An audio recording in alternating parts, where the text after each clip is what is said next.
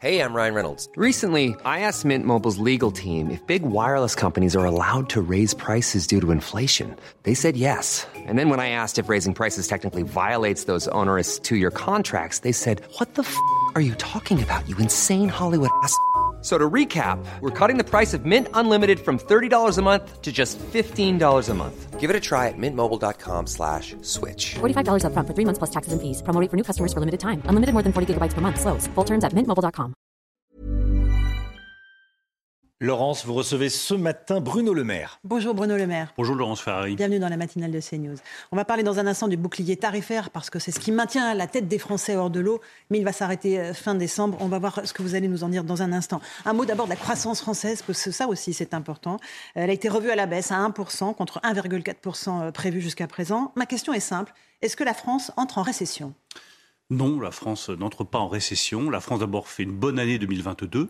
Nous allons réviser la croissance pour 2022 de 2,5 à 2,7. Donc je dis à tous les Cassandres qui nous avaient expliqué que nous n'atteindrions pas 2,3, finalement on atteint 2,5. Et maintenant, comme la consommation se maintient, que l'investissement des entreprises se maintient, que les créations d'emplois restent très dynamiques, nous allons réviser la croissance 2022 à 2,7. Et c'est une, belle performance. Oui, c'est une bonne nouvelle. C'est une belle performance de l'économie française. Nous sommes évidemment impactés par le contexte géopolitique les difficultés en Allemagne, aux États-Unis, en Chine. Nous sommes évidemment impactés par les prix de l'énergie. Donc nous révisons la croissance à 1% en 2023, mais c'est toujours une croissance positive. Vous parlez de, je vous parlais de récession. Euh, L'Allemagne risque d'entrer en récession.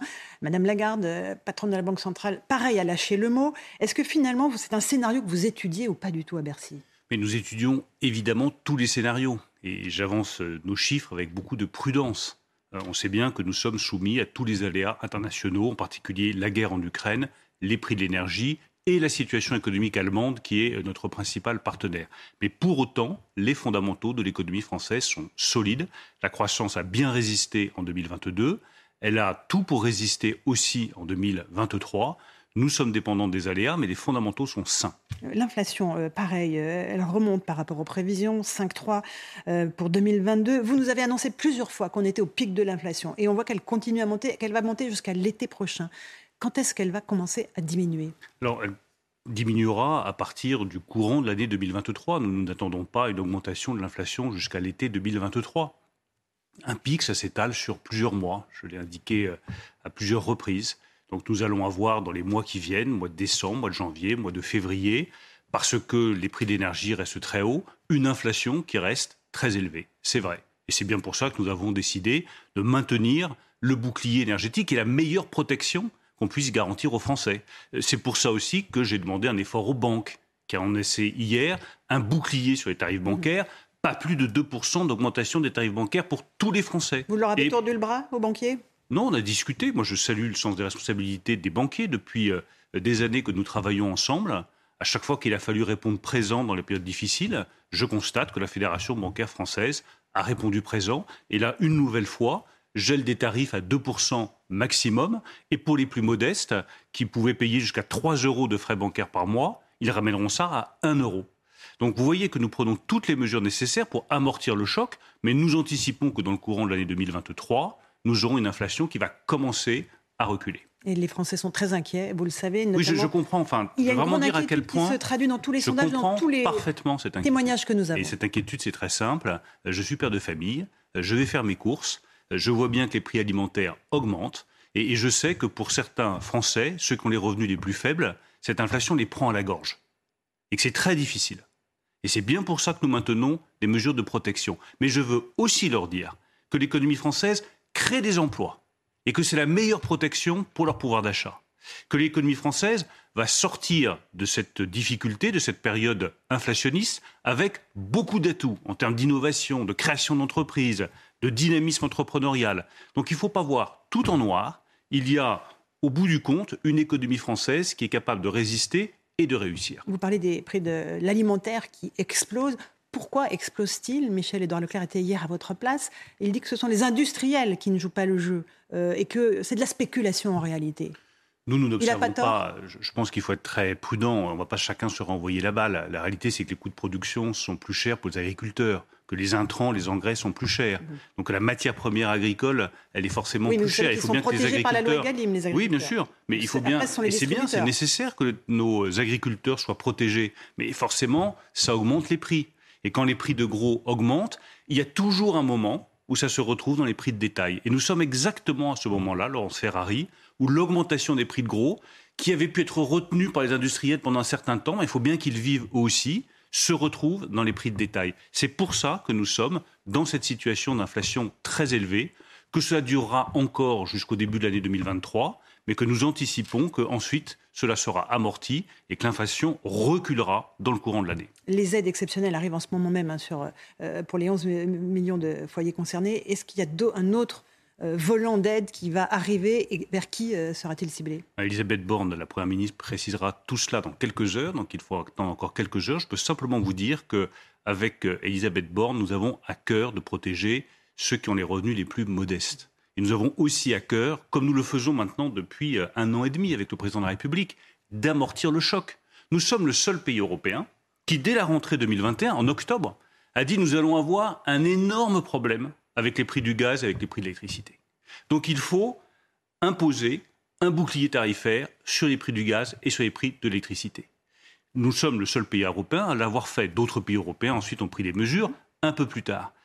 Aujourd'hui, à l'heure où je vous parle, s'il n'y avait pas de bouclier tarifaire, ce serait 180 euros de facture de gaz en plus à la rentrée pour les Français et 120 euros pour la facture d'électricité. Ce serait totalement Ce insupportable. serait 100% de plus, c'est ça? Ce serait 100% de plus et ce serait des factures, mais impossibles à supporter pour nos compatriotes. Donc je pense que le choix stratégique que nous avons fait, qui est d'amortir le choc inflationniste et donc d'avoir le niveau d'inflation le plus faible de la zone euro, c'est un choix qui remonte à 14 mois, qui a été anticipé, qui a été maintenu tout au long, parce que moi je crois à la stabilité des politiques économiques. Je pense que c'était le choix le plus responsable, le plus judicieux et surtout le plus protecteur pour nos compatriotes. Les Français voient euh, ce qui est fait sur le bouclier tarifaire, mais ils ne sont pas idiots. Ils voient aussi qu'il va s'arrêter fin 2022. Qu'est-ce qui va se passer en 2023 Est-ce qu'il y a une éventualité que ce bouclier tarifaire explose et disparaisse complètement? Non, nous allons le maintenir. La Première ministre va préciser les choses dans quelques heures, mais nous ne laisserons pas les Français tout seuls face à la flambée des prix de l'électricité et la flambée des prix du gaz. Pour une raison qui est très simple. C'est un produit de première nécessité. Il faut bien se chauffer, il faut bien s'éclairer. Euh, Et donc, il est indispensable d'avoir des prix de l'électricité, des prix du gaz qui soient accessibles pour tous. Ce n'est pas simplement un choix économique, c'est aussi un choix social, au sens le plus noble du terme.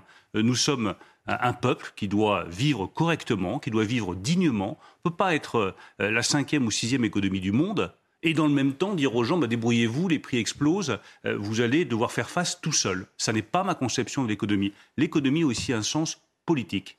Et là aussi, le sens politique, c'est protéger nos compatriotes quand il y a un choc économique aussi dur. N'empêche que l'État ne va pas pouvoir continuer à payer éternellement pour l'énergie. Euh, 15% de hausse pour le gaz, vous me le confirmez? Sur la facture de gaz dès le La mois de Première janvier ministre donnera tous les chiffres, Pour les chiffres de Bercy. hein. tous les chiffres dans quelques heures. Mhm. Simplement, il est légitime aussi, quand les prix prennent 100, 120, 130%, que le consommateur en absorbe une partie. Mais une partie qui doit être mesurée, qui doit être euh, acceptable. Donc la Première ministre précisera tout cela dans quelques heures. C'est une conférence de presse qui est euh, importante que donne euh, Elisabeth Borne, mais qui obéit à une logique économique et politique qui, je crois, est responsable. Nous protégeons, nous envoyons un signal prix qui est indispensable parce que sinon ce serait insupportable pour les finances publiques. Et nous accordons une protection particulière à ceux qui ont les niveaux de revenus les plus faibles. On parle du gaz, plus 15%. Est-ce qu'on a un ordre d'idée pour l'électricité? Même aussi, chemin? je, je Ah, vous donnerai, de je vous ministère. donnerai euh, aucun chiffre euh, ce matin. Attendez quelques heures. Je dis simplement que nous maintiendrons un bouclier qui protège l'ensemble de nos compatriotes, que nous demanderons à un certain nombre de nos compatriotes d'absorber une hausse de prix pour qu'on ne soit pas complètement déconnecté du marché et que nous continuerons à protéger les plus fragiles.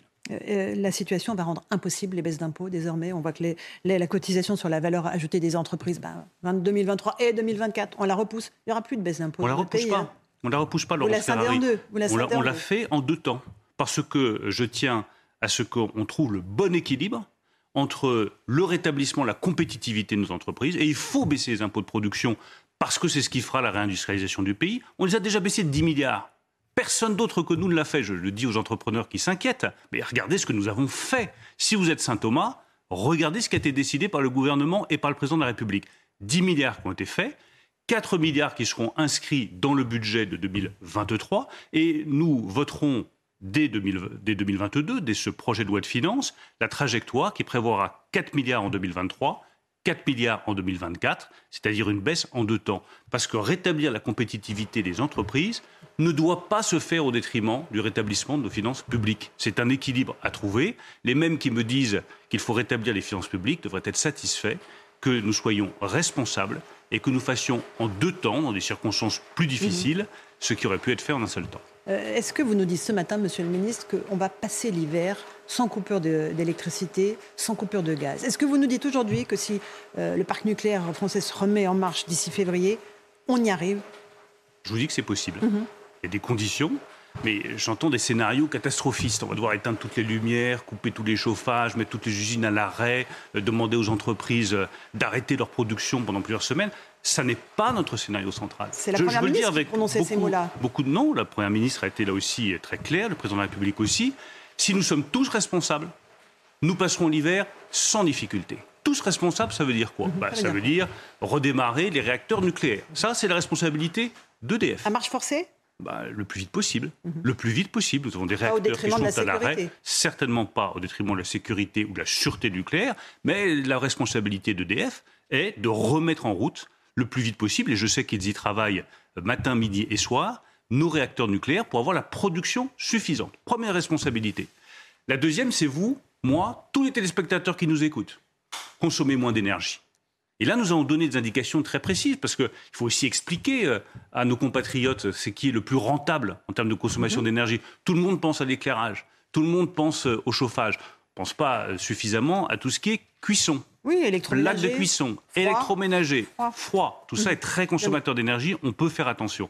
Troisième responsabilité, enfin, celle des entreprises. Sont pas les plus consommateurs d'énergie, on sait que ce sont les entreprises. Mais il y a aussi les entreprises. Je les réunirai d'ici quelques semaines avec euh, Agnès Pannier-Runacher pour leur dire que dès que le gestionnaire de réseau enverra un signal deux ou trois jours avant, en disant attention, il va y avoir un pic de consommation et un pic de froid, il faut que vous ralentissiez votre production pour qu'il n'y ait pas de coupure pour qu'il n'y ait pas de délestage.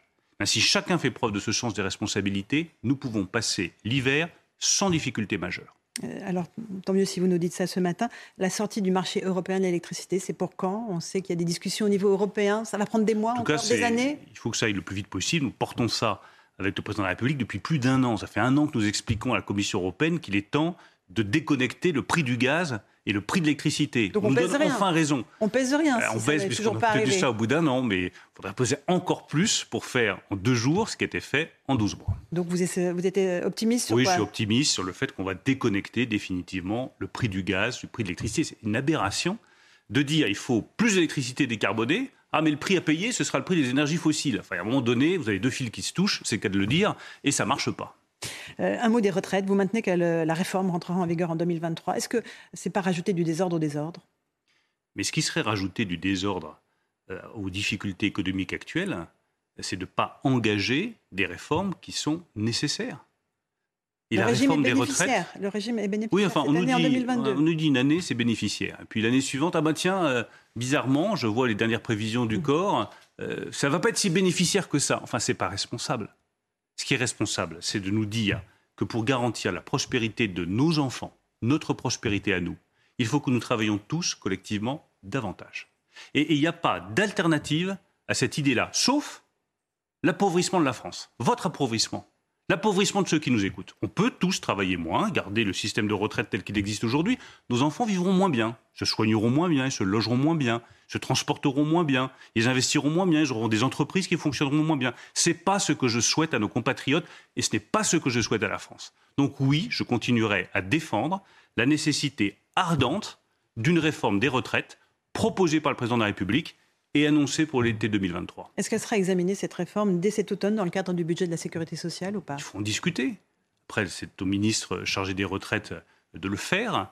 Ce n'est pas ma responsabilité, mais je le dis comme membre d'un gouvernement avec une première ministre, un président de la République qui s'est engagé très fortement sur ce sujet. Je voudrais que chacun de nos compatriotes comprenne qu'on peut faire des choses qui sont justes, des choses qui sont équilibrées, qui tiennent compte de l'âge d'entrée dans la vie active, qui tiennent compte de la pénibilité du travail. Il ne s'agit pas de traiter tout le monde de la même manière, bien entendu. On veut de la justice. Mais nous voulons aussi, parce que c'est notre responsabilité, garantir aux générations qui viennent qu'elles auront le même niveau de vie que le nôtre.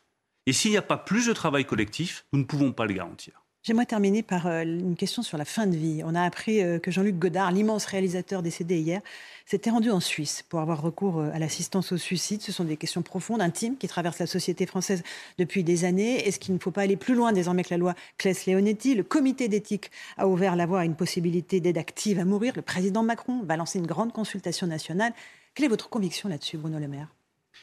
Il y a des choses que je sais, Laurence Ferrari. Ce que je sais, c'est qu'il faut plus d'unités de soins palliatifs dans notre pays. Et Jean Leonetti l'a très bien dit hier, il y a 20 départements qui n'ont pas d'unité de soins palliatifs. Je connais, mon père est mort dans une de ces unités. Elles sont absolument remarquables. Donc tout le monde doit y avoir accès. Parce que c'est la garantie de mourir accompagné, dans la dignité. Et puis est-ce que je ne sais pas? Est-ce qu'il faut aller plus loin? Est-ce qu'il faut aller euh, vers le suicide assisté avec tout ce que ça représente comme transformation de notre société? Ben, Quand on ne sait pas, je pense que la meilleure façon de euh, se forger une conviction, c'est de discuter, d'échanger de manière profondément humaine. C'est-à-dire avec vous, avec les téléspectateurs, avec les gens qu'on rencontre, avec les spécialistes, avec les médecins, avec, je dirais pas chaque citoyen, avec chaque personne humaine de la société. Donc moi j'attends le débat que le président de la République a mhm. annoncé avec beaucoup d'impatience, parce que je pense que, que c'est bien que nous nous posions ces questions. Quand on n'a pas de réponse, il faut aller au bout de ces questions. Merci beaucoup Bruno Le Maire d'être venu ce matin dans la matinale de CNews. Hey, it's Paige DeSorbo from Giggly Squad. High quality fashion without the price tag. Say hello to Quince.